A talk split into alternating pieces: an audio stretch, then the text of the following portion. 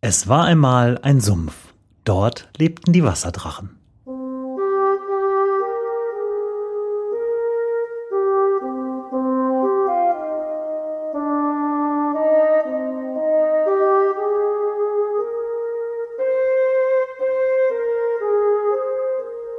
Wo die Wasserdrachen wohnen.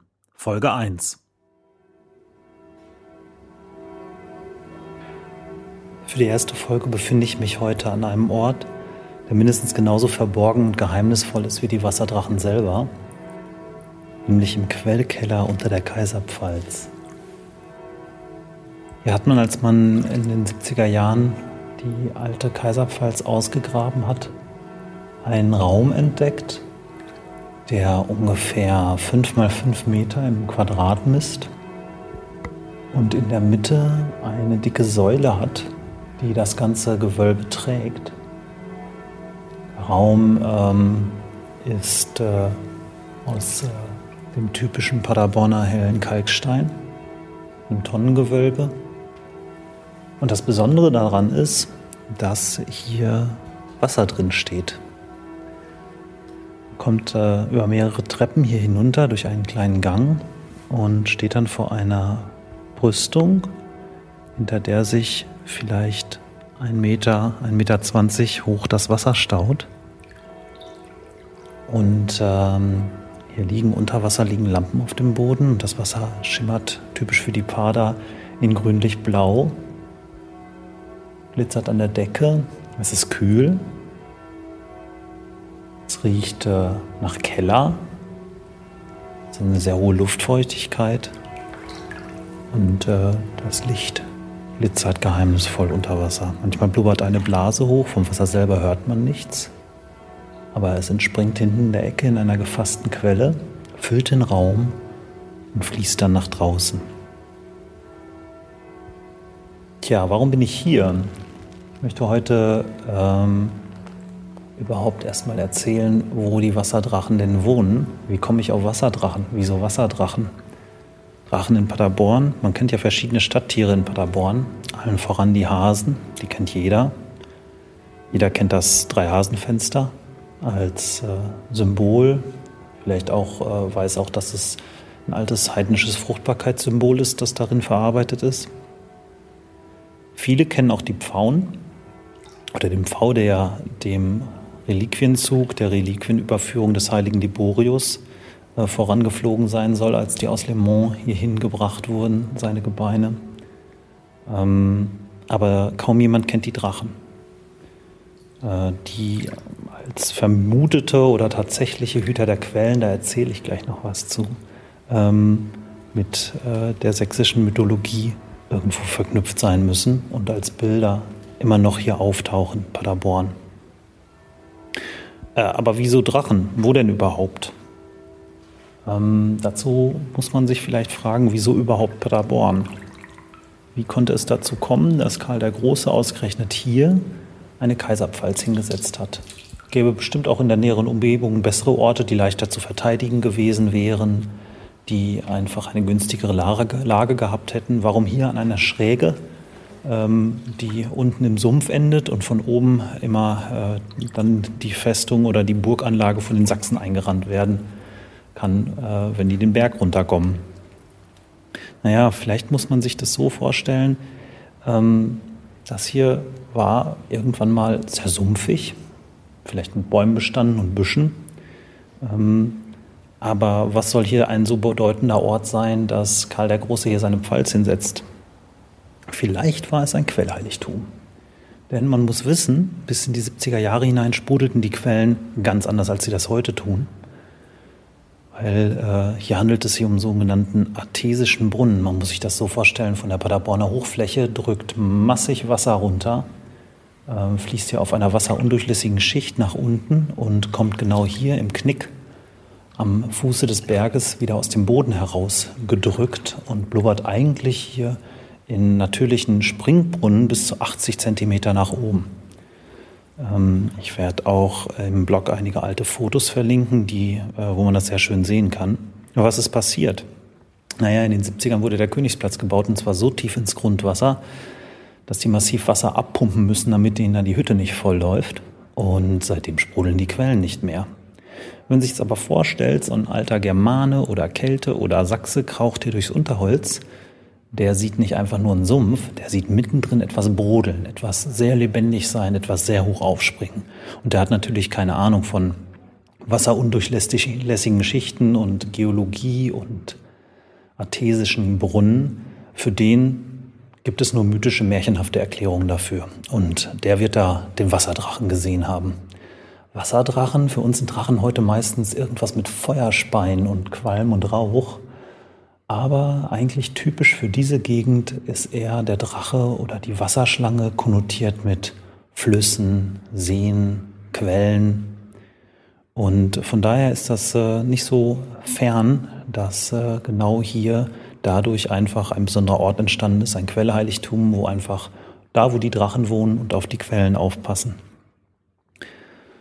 Ähm, und wenn man weiß, wo man gucken muss, findet man heute immer noch Drachen in Paderborn. Das ist also nicht nur ein schönes Märchen und ein toller Titel für eine Sendung, sondern äh, wenn man sich ein bisschen umguckt, viele kennen äh, in der Abdinghofkirche, ähm, unten in der Krypta gibt es eine Säule, die hat im Säulenkapitel ein wunderschönes Drachenornament. Acht Drachen ringeln sich da um die Säule oben herum.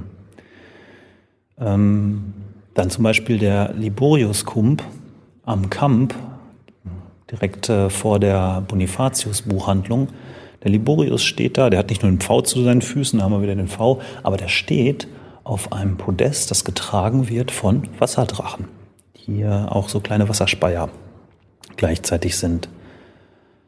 Dann ein sehr schönes Beispiel, wo Drachen auftauchen, auch wieder in Kombination mit dem Pfau, ist der Pfauenthron im Eingangsbereich des Rathauses. Der hat nicht nur diesen wunderschönen Pfau in der Mitte zwischen den beiden Sitzflächen, sondern wenn man sich genau anguckt, bestehen die Armlehnen aus Wasserdrachen. Und nicht zuletzt gibt es auch moderne Versionen davon. Wenn man sich mal den Brunnen anguckt vor der Hauptsparkasse an der Hattumer Straße, oben in diesem Bronzebrunnen, in diesem Bilderbrunnen ringeln sich natürlich Drachen. Das heißt, äh, wenn man hier mal ein bisschen rumguckt, findet man immer noch diese, ähm, diese Bilderwelt. Bloß, was ist eigentlich dran? Das ist ja jetzt ähm, kann ja sein, dass da der Vater, der Wunsch, der, der Wunsch der Vater des Gedanken ist. Ähm, und ich habe mal ein bisschen weiter versucht nachzuforschen.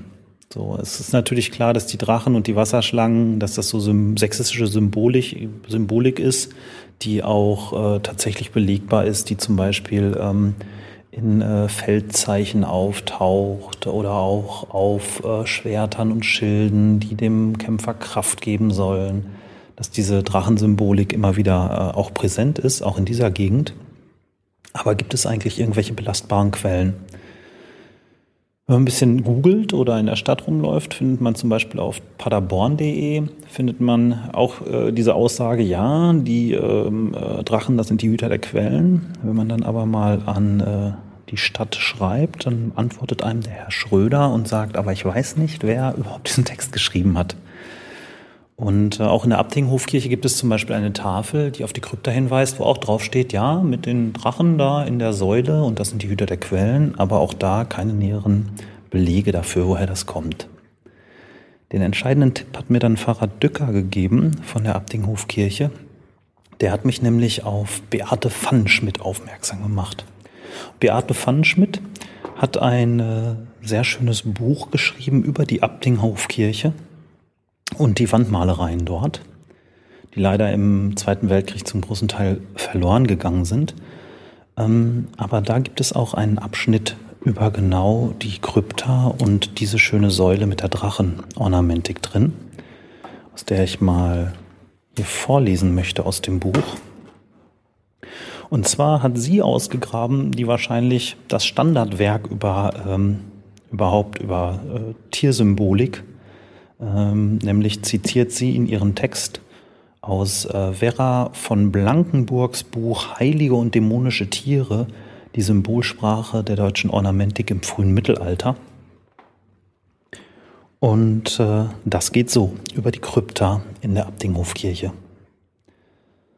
Am Ende der Reihe im Südosten fällt eine Säule besonders durch ihr Kapitel mit Reliefs, die acht Schlangendrachen darstellen, auf. Von glockenblumenähnlichen Ornamenten in der Mitte ausgehend wandern sie auf großen Blättern in den Ecken unter dem Relief zu. Die Leibe der Schlangendrachen sind am Ende zweimal spiralig geringelt. Sie besitzen Füße mit Krallen, Flügeln und Schwänzen, die in Blütenformen enden. Im am mythenreichen Mittelalter hatte jede Einzelheit dieser Tierdarstellung eine bestimmte Bedeutung. Und jetzt kommen die Zitate aus äh, dem Buch von Vera von Blankenburg. Zum Beispiel ist beim guten Tier ein langer Schwanz Sinnbild eines beständigen Charakters. Tiere mit diesen Darstellungen wurden meist als Träger kosmischer Kräfte empfunden, die als tierrein gestaltet den Raum mit magischem Schutz bedecken sollten. Man glaubte, dass Baum und Quelle von dabei liegenden Schlangen und Drachen gehütet wurden. Soweit ähm, das Zitat von Vera von Blankenburg und weiter schreibt Beate Pfannenschmidt, diese acht Drachen waren sie nicht dafür geschaffen, Hüter der Paderquellen zu sein, die unter der Krypta hindurchströmen? Alle acht tragen in ihren Mäulern, an ihren Mäulern Spitzbärten und zeichnen sich dadurch als männliche Symboltiere aus.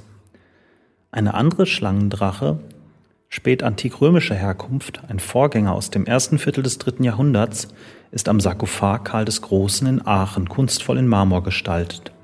Er zieht, so, er zieht dort den Wagen der, König, der Göttin der Fruchtbarkeit, griechisch Demeter, römisch Ceres, und besitzt sogar zwei Köpfe. Einer vertritt das weibliche Geschlecht und ist bartlos. Der zweite Kopf besitzt einen Bart als Zeichen seines männlichen Geschlechts. So viel zur eigentlichen Quellenlage. Auch die ist natürlich nicht eindeutig und es gibt nicht die eine Quelle, die belegt, dass in Paderborn ein sächsisches Quellheiligtum war, wo Wasserdrachen verehrt wurden. Aber ich finde es eine schöne Geschichte und wenn sie nicht wahr ist, dann ist sie zumindest gut ausgedacht. Und ähm, ich vermute mal, dass die Drachen anfangs tatsächlich in der neuchristlichen Symbolik irgendwie integriert waren, wie man ja in der Abdinghofkirche sieht. Ich denke, die Krypta ist eine der ältesten baulichen Strukturen, die wir überhaupt in der Stadt haben. Aber ich kann mir auch gut vorstellen, so Hasen und so Pfauen, die kriegt man einfach leichter in äh, die ganze christliche Mythologie integriert. Ein Drache ist eventuell ein zu mächtiges, zu ja, gewaltiges Symbol, als dass man das äh, neben dem Herrn Jesus unbedingt so präsentiert haben möchte. Und deswegen wird das wohl mit der Zeit verdrängt worden sein und ist einfach herausgefallen. Der Drache hat auch einen massiven Bedeutungswandel erlebt, weg von dem weder gut noch böse, sondern von diesem hütenden, bewachenden Tier hin zu etwas Dämonischen, etwas Teuflischem. Und erst so in den letzten 100 Jahren wandelt sich das wieder, sodass man da den guten Drachen hat. Aber bis dahin war der Drache eigentlich Zeichen des absolut Bösen. Da sieht man auch, dass solche Symbolik einfach den Wandlungen der Zeit unterliegt. Aber die Drachen, die Wasserdrachen im übertragenen Sinne, die Kräfte, die hier wirken, die waren lange, lange vor uns da. Und sie werden es auch noch lange nach uns sein. Erst wenn die Paderborner Hochfläche zu Staub zermahlen ist, werden die Drachen sich irgendwo anders hin verziehen und dort wohnen. Ähm, aber wenn man neugierig ist und mit offenen Augen durch die Stadt geht, da kann man sie finden, die Wasserdrachen. Ich freue mich auf eure Kommentare zur Sendung. Vielleicht äh, wisst ihr ja mehr, habt Tipps und Infos, die ich nicht hatte und könnt vielleicht äh, einige Dinge besser erklären oder wisst, wo ich ganz falsch gelegen habe und wo es eigentlich besser lang geht. Gebt mir weitere Quellen und Links, ich werde dem nachgehen und freue mich auf eure Infos.